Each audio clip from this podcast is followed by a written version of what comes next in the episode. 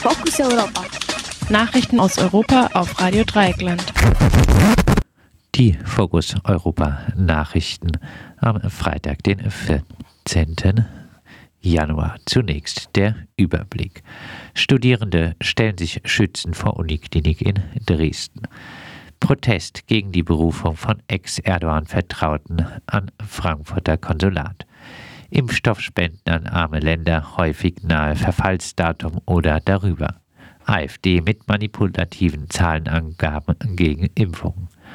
Weitere Lockdown-Party in Downing Street 10 aufgeflogen. Und nun zu den Themen im Einzelnen. Studierende stellen sich schützend vor Uniklinik in Dresden. Nach einem Demoaufruf in sozialen Netzwerken der Querdenker-Szene haben sich zahlreiche Medizinstudierende vor die Uniklinik in Dresden gestellt. Einige trugen weiße Kittel, während andere eine warme Jacke vorzogen. Beim Protest gegen den Protest trugen die Studierenden Studentinnen und Studenten Schilder mit Aufschriften wie Sachsen, lasst euch impfen, impfen statt schimpfen und keine Macht den Rücksichtslosen. Nach äh, Angaben der Polizei gab es schließlich starken Zulauf zu äh, der Querdenken-Demonstration am Universitätsklinikum. Die äh, Leute, die äh, gegen die Querdenken-Demo protestiert haben, wurden allerdings von der Polizei einzeln angesprochen und äh, verteilten sich wieder.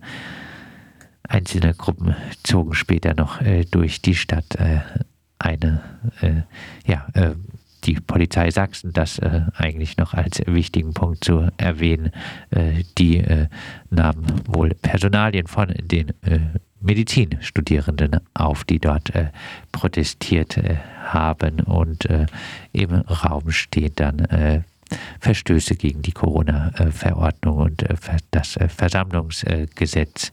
Äh, die Polizei Sachsen schaut also eher einmal wieder bei gegen Protesten gegen QuerdenkerInnen etc. hin.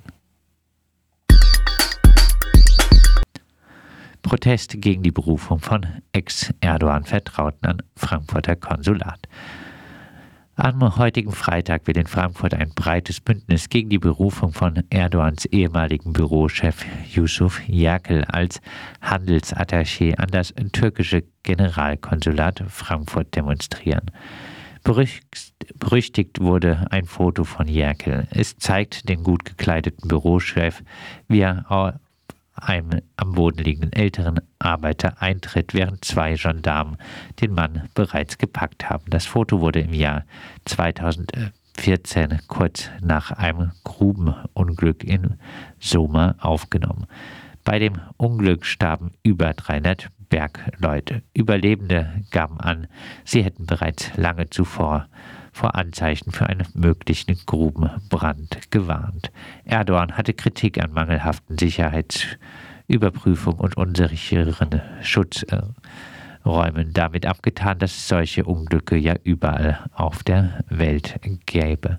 Auch für Jerkel hatte sein Auftritt in Soma gesundheitliche Folgen. Er ließ sich krank schreiben, weil er sich beim Treten den Fuß verstaucht hatte. Seit den 40er Jahren des vorigen Jahrhunderts sind über 3000 Grubenarbeiter in der Türkei bei Unglücksfällen unter Tage gestorben. Impfstoffspenden an arme Länder häufig nahe Verfallsdatum oder darüber. GesundheitspolitikerInnen lassen gerne einmal einfließen, wie viele Dosen man doch für ärmere Länder gespendet habe. Verschwiegen wird ein häufiger Grund für die Spende, nämlich das Ablaufdatum. Nach Angaben der bei der UNO für die Verteilung von Impfstoff zuständigen Direktorin der UNICEF haben ärmere Länder alleine im vergangenen Monat 100 Millionen Impfdosen abgelehnt. Der häufigste Grund sei ein nahes Verfallsdatum gewesen.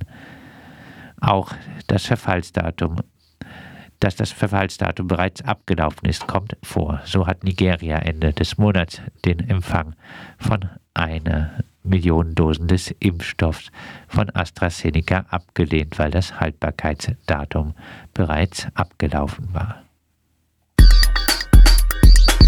AfD mit manipulativen Zahlenangaben gegen Impfung. Mehrere Medien berichten am Freitag über den manipulativen Umgang der AfD mit Zahlen über Impfnebenwirkungen. So behauptet der bayerische AfD-Abgeordnete Martin Sichert bei einer Fragestunde im Bundestag am Dienstag, das Paul-Ehrlich-Institut berichte regelmäßig über schwere Nebenwirkungen und Todesfälle nach Corona-Impfungen. Er nannte auch die Zahl von 26.196 schweren Nebenwirkungen bis Ende November, was Martin Sichert wohl nicht nur aus Schusseligkeit dabei unterschlägt, ist, dass es sich um eine Verdachtsfallstatistik handelt.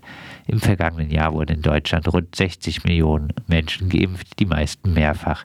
Darunter waren besonders viele Ältere, dass bei dieser hohen Zahl in einigen tausend Fällen schwere Erkrankungen in zeitlicher Nähe zur Impfung aufgetretene sind belegt kein kausalen Zusammenhang mit der Impfung ein ursächlicher Zusammenhang, etwa beim Auftreten einer Herzmuskelentzündung nach einer Impfung, ist in wenigen Fällen tatsächlich wahrscheinlich. Allerdings ist es weitaus wahrscheinlicher, dass man sich die gleichen Probleme durch ein Unterlassen der Impfung bei einer Erkrankung einfängt. Weitere Lockdown-Party in Downing Street 10 aufgeflogen. Nachdem der britische Regierungschef Boris Johnson erst am Mittwoch im Unterhaus eingestehen musste, dass er im britischen Lockdown auf einer Party im Garten von Downing Street 10 anwesend war, die er aber für ein Arbeitstreffen gehalten haben will, wird nun von einer weiteren Feier im Lockdown im April 2021 berichtet. Downing Street 10 ist der Sitz der britischen Regierung und zugleich Wohnsitz des Regierungschefs. Es soll sich um eine stark alkoholisierte Feier mit Musik und Tanz bis in den Morgen wegen der Verabschiedung von zwei von Johnsons Mitarbeitern gehandelt haben. Dies berichten der Telegraph und die Daily Mail. Johnson soll diesmal aber nicht selbst dabei gewesen sein. Er hielt sich am Wochenende auf seinem Landsitz auf.